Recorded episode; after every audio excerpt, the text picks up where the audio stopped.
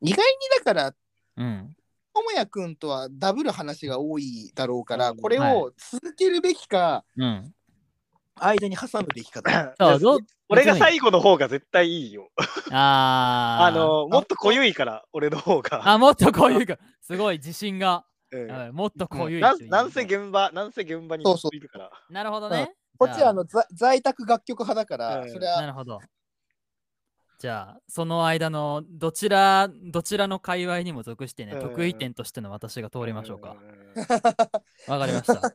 やりましょはい。えじゃあ、えー私、マッツでございますが、じゃあ、うん私のね、愛した女たち。えー、私もまあ、性の目、まあ言うてやっぱ性の目覚めと直結するわけです。これはなん。かいきなりそれなのに。いや、いきなりじゃないよ。いきなりじゃないけど、うんでもなんか、こう、すげえオープニングトークだ。うんこう女性として認識するとか、あ、うんこの人は美しい人だ、可愛い人だっていううん認識をしたっていうタイミングが私のこの話の始まりになるんですけど、うん。まあでもやっぱそういうふうに意識しだすのって、やっぱ言うて小学校高学年とか、うんそれぐらいじゃないですか。で、うん私の場合のそのまあ得意点というか大転換点となるのが、えっと、2005年ですね。うん。なのでまあ小学校6年ぐらいですかね。うん。それこそさっきあの、ハチ君がね、語ってくれた、それこそ真鍋かおりなんかもそうですよ。あの、ブログ本とかさ、普通に写真とかも載ってくからさ、あれさ、割と眺めてたりもしましたし、あとは決定的だったのはうん2人います。うん1つは、えードラマ版電車男の伊藤美咲です。あーエルメスかエルメスなんですよ。ドラマ版行ったか、また。ドラマ版そう映画を見てなくてであのドラマ版の電車男の伊藤美咲が良すぎて原作を買うってルートを取りました。はいはいはい。あ、でも大体一緒だわ。うん、そんな感じだよね。えこんこんな綺麗な人いるんみたいな。鼻高っみたいなえぐかったよね。しかもまた相手がさ、映画版の電車男役って山田孝之だけどさ、あのドラマ版って確か伊藤伊藤伊藤淳なんだよ。淳でしょ？だけど、うんまあ、そのね、あれもあったりして、余計可愛く見えるっていうね。そう。余計、あこの組み合わせで、え うん、え、こんな綺麗な人、え？っていや、そう、なんか、すげえキャスティングだったやな。あれは奇跡みたいなうん2人ですね。うんもう役柄的にも、そのルックス的にもバチッと組み合った、確かにな。すごいドラマだったなって思います。ううんん。そっか、ドラマ版あったね。そう、そっちが先なんでね、うん私はね。うん。とか、で、まあ、まずはその、そこでの伊藤美咲がまずうん一つ。で、そこから多分伊藤美咲に出てるドラマちょびちょび追ったりして、うんそれこそなんかちょっと後にさ、なんだっけ、同じくフジテレビでさ、木10でさ、うん。なんだっけ、しょうもないドラマよ。山女谷女ってドラマがあるんですけど、うん。そこで、その、伊藤美咲とダブル主演だったのが深田恭子で、そこから深田恭子好きになったりとかするんですよ。え、でも、その時のフカキョンっていくつくらい？いくつ？あれいくつだ？でもだって、い今、フカキョンってもう30後半とかでしょそうだね。今多分それぐらいだから、だまあ、十数年前だから、まあ20今の俺らぐらいの代年ってことそう、でしょだいたい今後、ううん、同世代じゃない？っていう。うわやばいなっていう。あーってとんでもないよねい。今も十分若いのにさ、そう。もう、その時の深田恭子ばいでしょと来たらっていうね。ねもう破壊力半端ないんですよ。しかもさ、うん山女谷女って本当にまあしょうもないドラマなんで、いやうん。山と谷って何を指してんのかっつったら、あーそういうことか。それはもう胸なんですよ。へえ、あで、深田恭子はその山側の人山担当か。っていう感じのね。うんうん。やばい。そこがちょっとパチッとこう、私の中のスイッチが入った感じもあり。あ。とかあれただみなくんの南くんの恋人ってこれの後だっけ？前だっけ？ま後か。後じゃない？かな？うん。で南まあ君の恋人も伊藤遺跡うんと、深田恭子深田恭子の方だね。へえ。とニノと深きょんの。うん。ああ、なるほどそうそうそうそうね。っていうのが、まあ、まず一人目がその伊藤美咲でした。2005年、うん電車男です。そして、えー、2人目、すみません、うん深田恭の話に一旦飛んじゃったんですけど、2人目違って、うんそれがまあ同じく2005年ですよ。うんえー、マイボスマイヒーローの新垣結衣ね。はい。最高あれはもう役柄も含めて、いや、じゃあもう全国民よ、それ。ぶっちぎるでしょ。全国民。もう全国民が梅村さん好きになるでしょ。あんなん。もう、そう、もう、その時のガッキーっつったらね、だって、もうね。まだだってポッキーやってその後ぐらいでしょ？あ、でもどう、え、ポッキーって多分あれだよね、ジョイフルの時でしょ？生き物係、多分。だから、うん。ジョイフルの方が後なのよ。だからそのもうちょい前よ、多分。その後ポッキー？そう、その後ポッキーでバカンと行くみたいな。あ、じゃあもう本当に最初だ。だから本当にそう、ブレイク前夜ぐらいの、そのうんグラビアとかやってて、で、あやっとドラマ出始めましたぐらいの時のガッキーなんですよ。ええそう。ポッキーよりも前だから、そう。でもね、もうその時からもうこれは好きにならずにいられるかっていう、こう、神々しかったよね。もう神様のようでした。すげえ時代だないやえげつない。うんあの可愛さはえげつない。そりゃあ、ま、永瀬智也が惚れるわなっていう。梅村さんとう梅村さんってなるわなっていう。うんあんなにおらついている榊真紀夫がですね、梅村さんの前では喫音になるんですよ。うん最高だなっていう、もう、あれは全国民好きになってしかるべき存在だと思っているので、そこがまず起点ですね。で、まあ2005年とか、まあ中学、その翌年とかぐらいかな、中学校とかに入りつつかもしれないんですけど、そこからだんだん、あの漫画雑誌とかもちょいちょいやっぱ立ち読みなり買うなりしてたんで、その経由で結構雑誌のグラビアとかを見て、割とグラビアアイドルにこう目覚め始めるっていう流れがありました。まあ、マガジンとかサンデーとかだよね。で、その時だと、例えば河村幸恵さんが現役だったりとか、バリバリで。とあー、懐かそうしい。河村幸恵さんはやばい、あの頃の。マジで強い。もう。だからなんだろうな。で、河村幸恵さんを見たことによって、私の、まあ、要は、なんつうの？そのまあ、グラビアアイドルって、その時はまだほら、アイドルが、そのグループアイドルがやるっていうよりは、やっぱり純正のグラビアアイドルが表紙を飾るって場合が、まあ、ほとんどだったわけですよ。うんで、その頃のブーム、その2000年代前半から中盤にかけてってのはやっぱり巨乳ブームがすごくて、イエローキャブなんかもまだ、まだ2005年はまだあったか？あるある。まだ。だよね、そんぐらいだよね。うん。っていうその煽りを受けて、まあ、私もご多分に漏れず、まあ、今に至るまで、まあ、おっぱいの大きい人が大好きなんですけど、うん。で、プラス、河村幸恵さんって、まあ、ちょっと褐色というかね、ちょっと若干肌黒めじゃないですか。うんうんうん私の褐色好きとか日焼け好きとかあと黒ギャルが好きなふあの思考っていうのは多分そのあたりから培われてたりするんですけど。もうね私のうん決定づけた一人の中多分川村幸恵さんがいるんですけど。河村幸恵さんな北海道、北海道で、北海道でよくわかんないけど、音楽番組の MC やってたな。なるほど。喋れもするんだよね川村幸恵さんってね、とかそうあとねその時結構グラビア割とあそうだあのねいや今ちょっと思い出したんだけど本当これ別に誰誰にも誰の心にも引っかからないであろう出来事がまあすごい個人的な出来事が一つあってうん。あのね私の、まあ、父の会社の友達がうん。結構あの、雑誌とかなんかいろんな付録のポスターとかそのうち我が家結構仮面ライダーとか好きだったりするからそういうポスターとか反則物とかをどこからともなく持ってきてくれたりすることが結構あって機会があって、その時になんか仮面ライダーだったと思うんだけどなんかのうんポスターを持ってきてくれたの。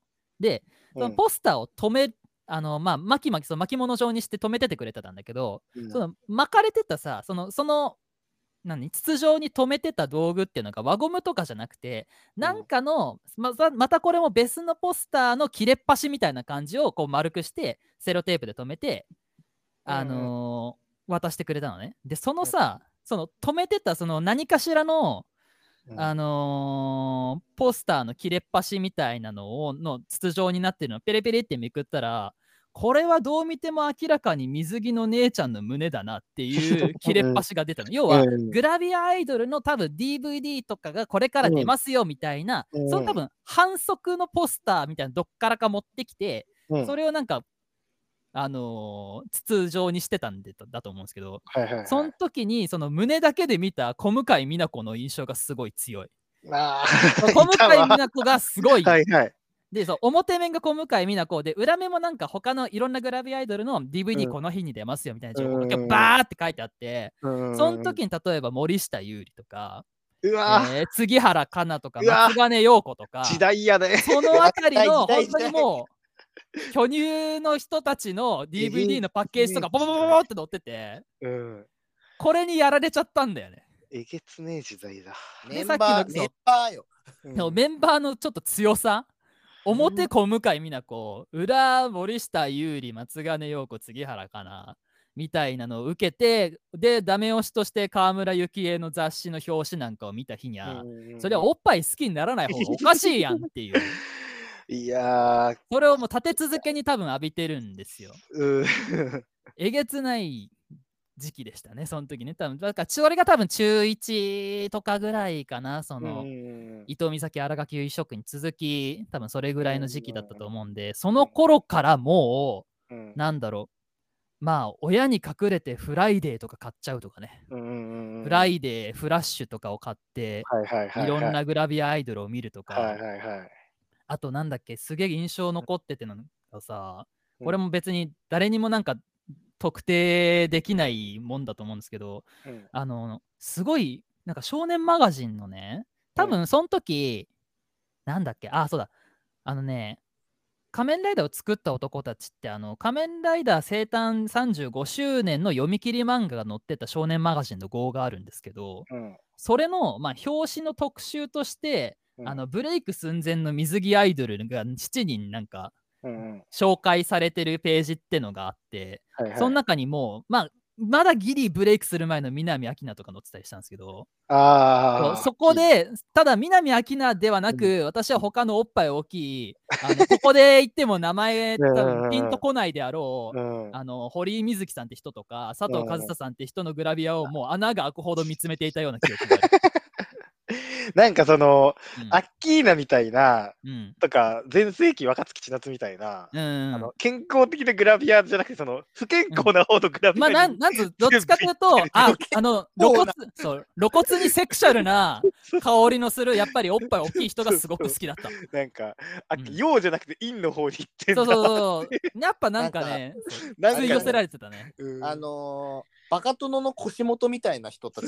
そうですね、そうですね。だから多分同じぐらいの時に、だから磯山さやかとか超好きだったの？ああ、それあーあのそういうそうかはなんか、どっちの要素もあるな。そう、どっちもある、そうう。んそう。どっちもいける人だよねどっち。もできるもんな。でもほら、森下優里とかになるといいんじゃん。どっちかっていうと。そうそうそう 割とディープな方面じゃんんだよな。そうーん。森下、まあ、森下優里、松金よ、そうね、杉原かなもそうだし、あとなんだっけ、あ、鈴木あかねさんとかすげえ好きだった。あーいたねやばいね、そうなもうさ、でその時、そう、中学校うん。1、2年ぐらいの時うんだったから、まあ、うん。まあ、インターネットの動画サービスもぼちぼちで始めるんですよ。2005年 YouTube が、日本語、あ、日本語対は2007か。とか、まあ、動画サービスがちょいちょい出始める頃で、だからうん。中学校から、うーん、高校生、高1、高2ぐらいにかけては、うん結構、どっちかっていうとグラビアアイドルに興味が向いていて、うんで、その頃まだサービスとしては出来たてだったのかな？ギャオってあるじゃないですか。うんうんうんギャオ、ギャオギャオってあるじゃないですか。あるねうんあるよギャギャオってうん知ってます、グラビアアイドルの DVD とかイメージビデオとかがあ、あるね。見れるんですよね。これも昔からるある昔から変わらずあって。ずっとあるよね。謎に見れるよね。そう。で、あの親に隠れてとか、親の親が出かけてる、買い物とかで出かけてる間、うんそのイメージビデオをゴリゴリに見るというようなことなどもしておりました。あ はい。そんなこともしてました。で、まあそうね、大体それが中学から高校1、2年とか、まあ、まああんまり言いたかないけど、この頃ちょっと AV のサンプル動画なんかも実はちょっと見てました。ああのーまあ後にリオと名前を変えるゆずきティナあのサンプル動画等を見たりしてましたね。ギャル好きやな。いや、本当にギャルですね。一貫してんね。褐色ギャル、うん。もうあの、なんつうの、スクールカースト一軍みたいな人とかがすごい好きだった。うん陽キャだなーみたいな感じの人が好きになってしまった。多分そこでグラビアアイドルとか AV 女優、そのゆずきティニャとかを見まくったおかげで多分今の私が言う感じはする。で、まあその延長線上と言っていいのかなわかんないですけどうん、高校3年生うん。かなの頃ぐらいに、うんえーまあ私は映画からドラマって流れで見たんですけど、まあその流れで見たモテキっていうコンテンツがやばかったねっていう。特にドラ私はもうドラマ版にやられてしまったんですよ。高校か。そっか。そうです。こういやでもね、多分ドラマ自体は私高1ぐらいの時にやってたのかな。それで高3ぐらいの時に劇場版やりますってなって、どれどれで多分それのタイミングでドラマ版もやるっていうから、でなんかその時もう音楽ちょっと好きになり始めたし、なあ。れなんか主題歌ってフジファブリックなんだっていう知識も入ってたから、あで、ドラマ版から引き続きってことはドラマ版から見た方がいいな、まあ、どうせ多分フジファブリック絶対かっけえしって思いながら見てたら、やられてしまったかな。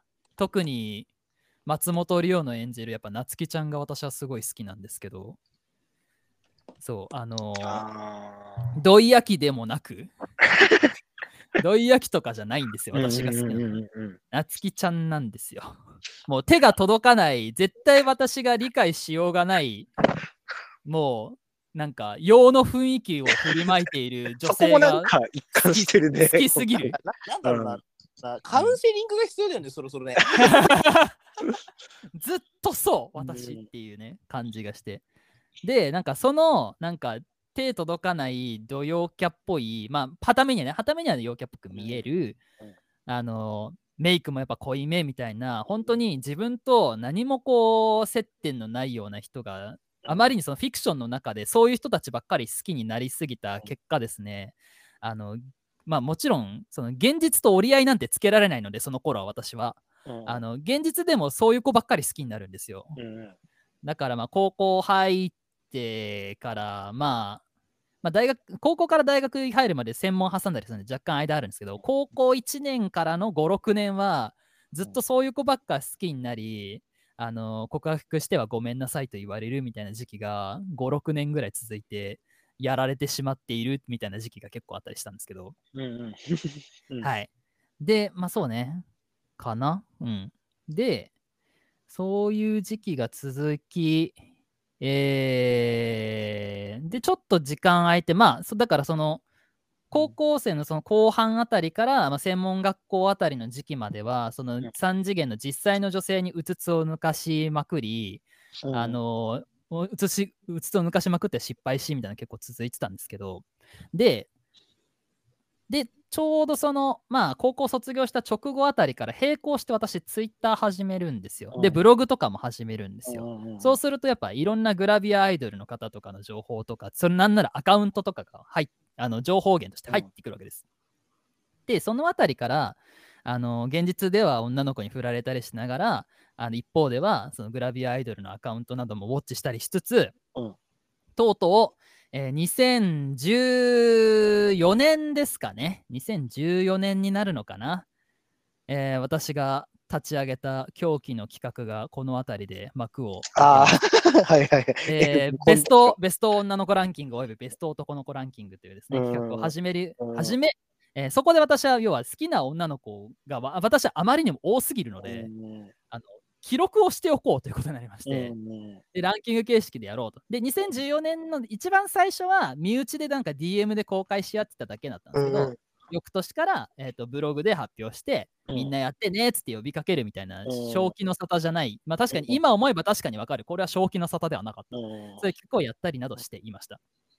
俺、何年、俺多分その、身内からじゃなくて、うん、みんなやってねっていうタイミングで知って好きに。そう、な2015、16ぐらいそうだよね。そのあたりからやってるよね。俺2010、今見たら2015年、うん2015年12月24日に記事更新してるぞ。やばい。クリス俺、マスイブに。やってんなやばす。ぎ。やってんね。やってんね。あ、すげえ、すげえ、すげえ。うん。今、それ、過去の自分のランキングとか掘り起こしてみてもどうですか？私も過去のやつ見てみましたけど、変わんねえなってなった。俺、た武田玲奈さんを8位に出てる。おー、なるほどね。はいはいはいはいはいはい。うん。いいですね、いいですね。前田だ、前田さんだな。うーん。そうかそうかそうか。そうだね。そうで、前田さん入れてたね、そういえばね。そうそうそうそう。覚えな覚えてる覚えてる。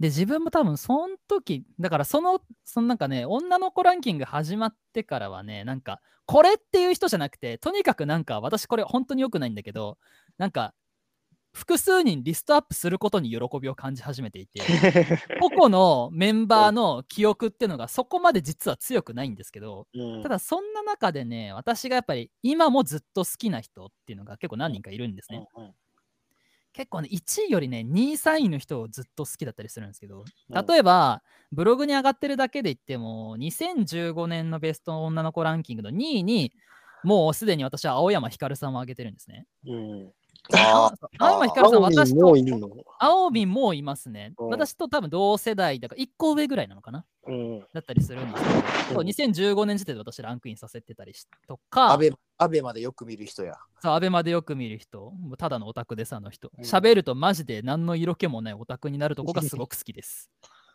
とか、あ今とはね、もう天下の01ファミリアですよ。本当に天下と言っていいと思います。天下の絶頂ミリア。あとは2016年の第2位に、まあ今も普通にマネージャーさんとして結構、橋本里奈とかのプロあのマネージャーとかやってるのかな？で、自身もかつてはグラビアをやってた堤幸美さんって人がいて、うん。この人のこともずっとアカインスタのアカウントとか追っかけてて超好きだなとか、あとは、俺ランキング入れたんだっけな今ちょっとね思い出せないんだけど、2017年か18年あたりに、うん。あの AV 女優のもう引退されてしまった天野美優さんっていうこう G カップですごい可愛いギャルっぽい女の子がいるんですけど、うんその子、その人のことは、いまだに、いまだになんか、見たことない作品があったら、とりあえず見るぐらい好きなんですよ。もうとっくに引退してるのに、えー作品数には限りがあるのをいいことに、えーこれ、ワンチャン全部見れんじゃねっつって、マジでゴリゴリ掘るぐらい好きだった全作品レビューやってよ。全作品レビューやりたいよね。やばいよね。なんも、なんかな。え？そうね。そう全然知らない。天野美優さんってその方がね、はい、私はすごいえー大好きですね。どこのレベル？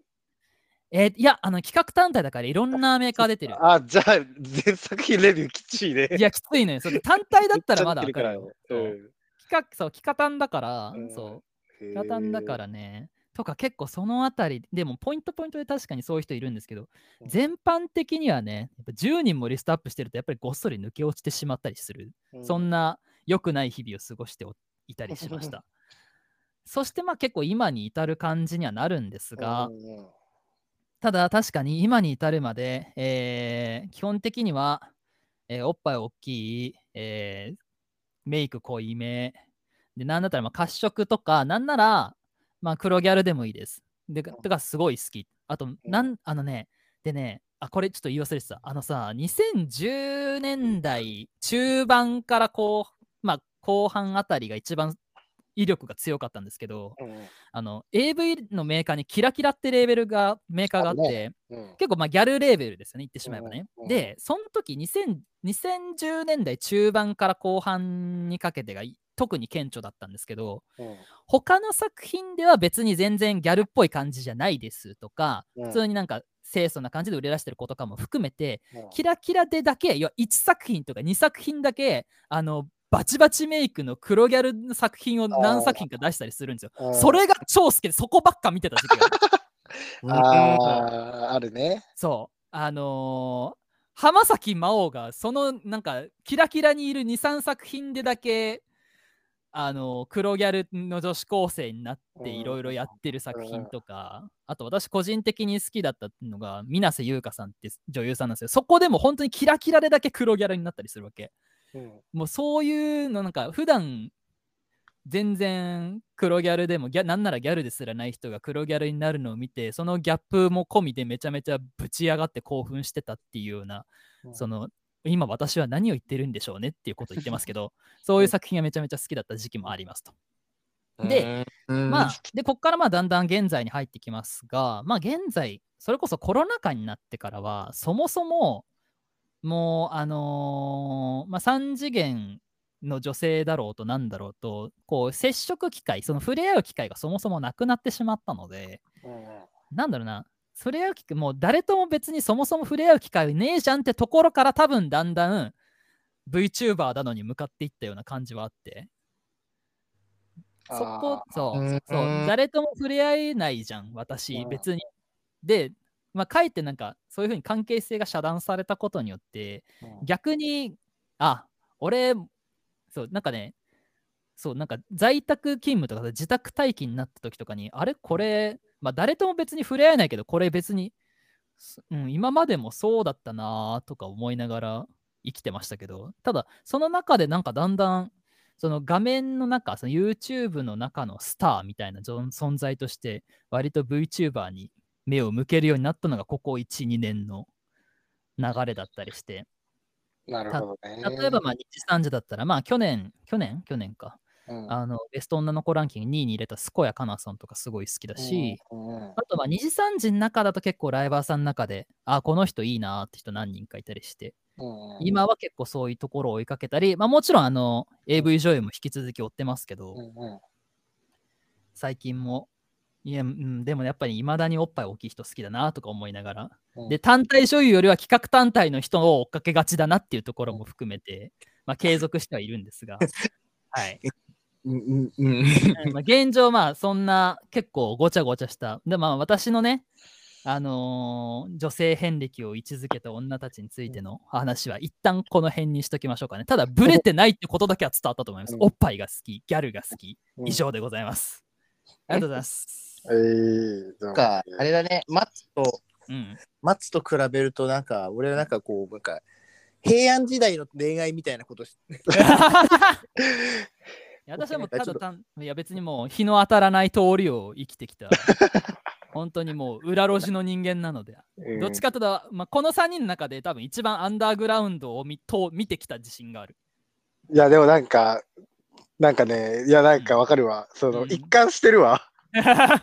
そうずっと変わんないんだよね、うん。マジで。好きな顔の傾向とか伝えるの傾向とか何も変わんないから。わかりやすいな。おっぱいが大きければ別にあの他は度外視でいいですっていうタイプ、うん。どっちかというとそっちのタイプの人間だったりするしね。あの、ウエストが太いとか別におっぱいが大きければいいですうんみたいな、そんな感じだったりするので。るなんか、うん、ね、グラビア史をちょっともう一回振り返りたくなるね。そう、ちょっとね、そう グラビアアイドルってそう、歴史ってなんか通史みたいなものがあんまり存在しないから、うん。うんうんうんグラビアアイドルとか AV ってさ、うんそそういうとこ見直したりしたいよね。確かにな。だってで、わうん。うん。練習をさ、しながらさ、出てきたうん。グラビアアイドル、とりあえず名前ググるんだろうな。